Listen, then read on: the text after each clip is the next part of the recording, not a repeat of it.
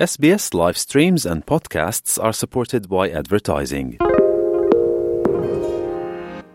SBS is Australia's most trusted multilingual broadcaster.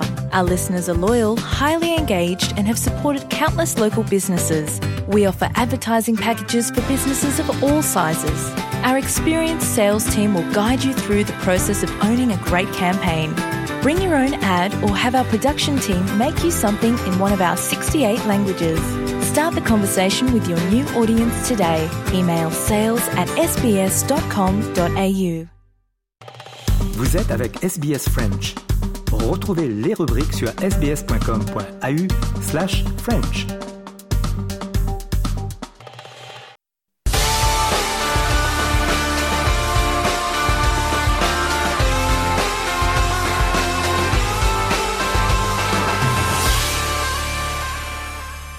Le journal des sports de ce jeudi avec tout d'abord le rugby, la Coupe du Monde et les quatre derniers matchs de la phase finale.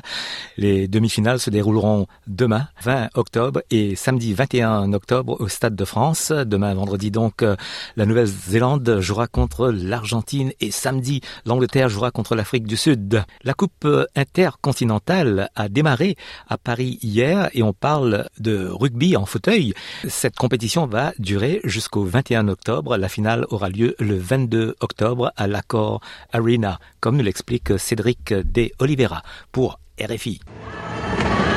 Des fauteuils qui s'entrechoquent avec force, peu de temps mort sur les 4 fois 8 minutes de jeu. Le rugby fauteuil exige aussi sens du contact et grosse capacité physique, même s'il n'est qu'un lointain cousin de la version pour valide. Pratiqué avec un ballon bien rond, cette synthèse de plusieurs sports collectifs a tout pour impressionner Riyad Salem, le doyen de l'équipe de France. C'est assez euh, percutant, euh, l'intensité, la vitesse, puis il y a des joueurs qui se renversent. euh, Donc voilà, il y a quand même ce côté un peu rugby où on fait un plaquage, nous, à notre façon. C'est assez spectaculaire parce que c'est vrai qu'on peut voir des matchs basculer euh, en quelques minutes. Chaque match, c'est une, une petite finale.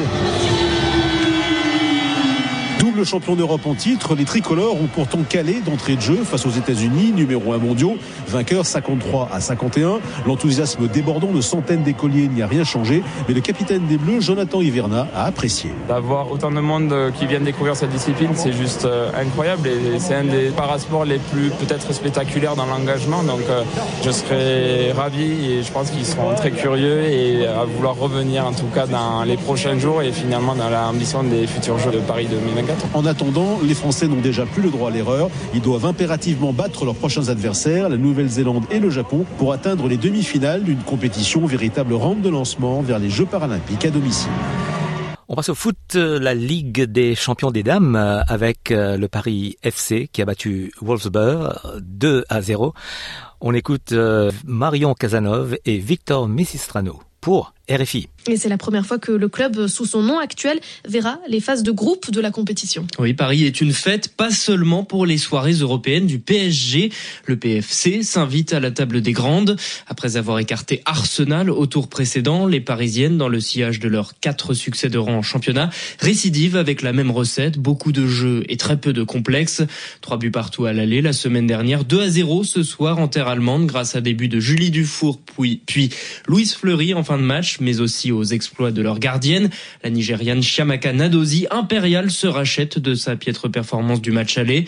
Elle stoppe un pénalty adverse à l'heure de jeu qui aurait permis aux Allemandes d'égaliser. Wolfsburg ne verra même pas les poules de cette compétition après l'avoir remporté deux fois et joué six finales dans les dix dernières années. Dix ans, c'est justement la date de la dernière apparition en C1 de Juvisy, devenu Paris FC après une fusion en 2017. Le club avait atteint les demi-finales. Il se donne le droit de rêver au moins aussi grand cette saison. Dans l'autre match, euh, le Paris Saint-Germain s'est imposé contre Manchester United 3 buts à 1. Chez les messieurs, match amical, euh, mardi, France-Écosse, euh, victoire des Bleus 4 buts à 1. Marion Casanov. RFI. Une minute de silence observé au stade Pierre-Mauroy de Lille avant le coup d'envoi de la rencontre euh, France-Écosse, match de football, hommage aux deux victimes de l'attentat de Bruxelles. Deux supporters suédois ont été tués lundi soir. Le match amical euh, s'est donc euh, déroulé sous une importante surveillance policière et a même débuté avec 10 minutes de retard. La France, qui s'est qualifiée déjà pour l'Euro, jouait sans pression, sans enjeu ce mardi et a remporté la rencontre 4-1 face à l'Écosse avec un but de Kylian Mbappé sur penalty, un autre de Kingsley Coman et puis un doublé de la tête, s'il vous plaît, de Benjamin Pavard, le défenseur qui était à son aise sur la pelouse du stade Pierre-Mauroy. Je me suis euh, très bien senti. Euh, en même temps, il y a une très très bonne ambiance. C'est vrai que ce match-là, moi, je sentais que je pouvais marquer. Il y a quelqu'un qui m'a dit que tu vas marquer et il a eu raison. J'ai mis un doublé, donc très content. Après, j'avais pas de pression. C'est plutôt les journalistes qui veulent me mettre la pression, mais moi, j'étais sûr de moi.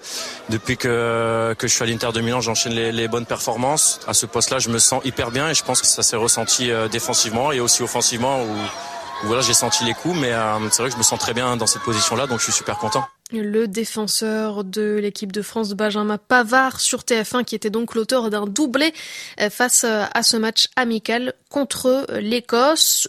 L'Euro 2024 de foot et les qualifications se sont poursuivies mardi avec l'Angleterre qui a battu l'Italie 3 buts à 1. Et puis en ce qui concerne les qualifications pour euh, l'Euro Espoir, eh bien dans le groupe H, la quatrième journée marquée par cette victoire écrasante de France Espoir contre Chypre Espoir 9-0. Sarah Loubacouche Les espoirs français, eux, ont aussi assuré le spectacle à Grenoble lors de la troisième journée des éliminatoires de l'Euro 2025. Les Bleuets n'ont fait qu'une bouchée des faibles chypriotes 9 à 0, avec notamment trois doublés de Ryan Cherki, Arnaud Calimundo et Matistel.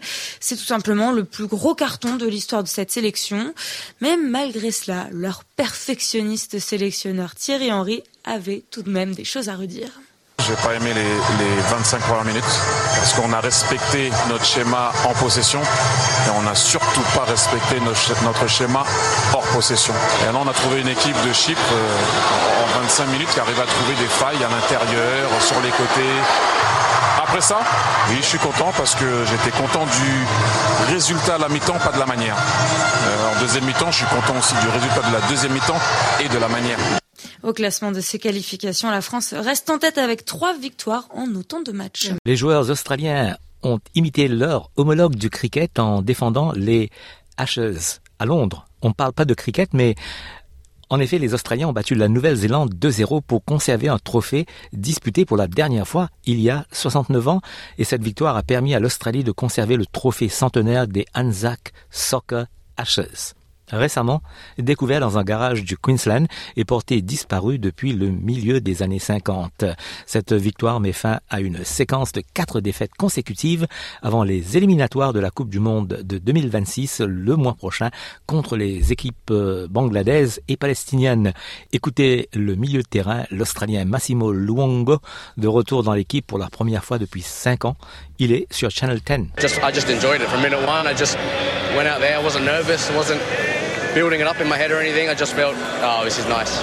It was nice. It felt like I'm back home, but obviously I'm in England, but second home to me, and Le Sénégal a battu le Cameroun 1 à 0 dans le nord de la France en match amical. C'était lundi soir. Hugo Monseigneur, RFI. 0 face au Cameroun en amical. Sadio Mané, buteur sur penalty après la demi-heure de jeu. Les deux équipes se retrouveront dès le premier tour de la Cannes. On suivra ça également sur RFI. Cette victoire hier n'a donc rien d'anecdotique. La vedette, le buteur du soir, au micro de Martin Guest, Sadio Mané.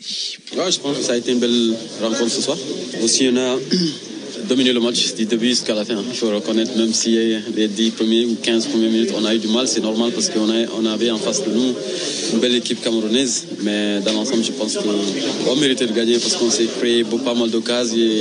D'abord, je pense que c'est un bon test. On fera face encore, une fois encore à la Cannes. Maintenant, on va essayer d'aller euh, regarder, euh, de bien observer le match. Et ce qu'on a bien fait, ce qu'on a moins bien fait, essayer de rectifier quelques détails. Et je pense que aussi, ça sera un match, un, autre, un différent match, mais c'est tout à fait normal. Parce que toutes les deux équipes euh, vont être euh, bien préparées et je pense que j'espère qu'on va gagner encore. Allez, rendez-vous en janvier pour la revanche au Côte d'Ivoire. On écoute euh, l'analyse de Joseph-Antoine Bell, consultant de Radio Foot. Il est sur RFI. Le Cameroun est un grand blessé qui tente euh, tant bien que mal de se, de se remettre. Mais euh, quand c'est comme ça, vous avez besoin de deux choses. D'abord l'intelligence pour pouvoir mettre en place quoi faire. Les grands blessés ont la chance d'avoir des kinés et des médecins qui savent scientifiquement ce qui ne va pas.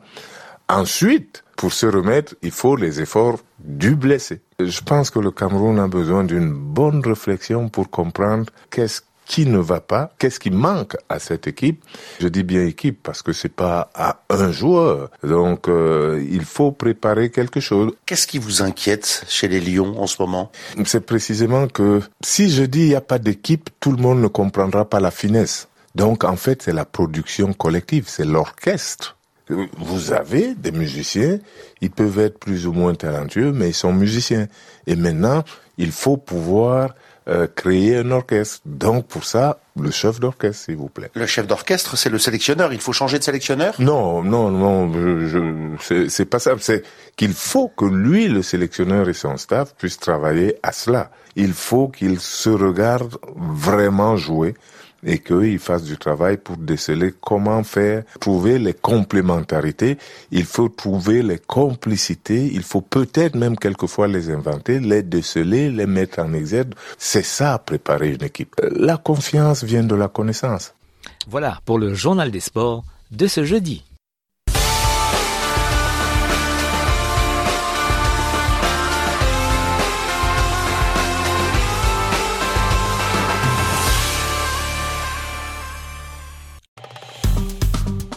Aimez, partagez, commentez. Suivez-nous sur facebook.com slash sbsfrench.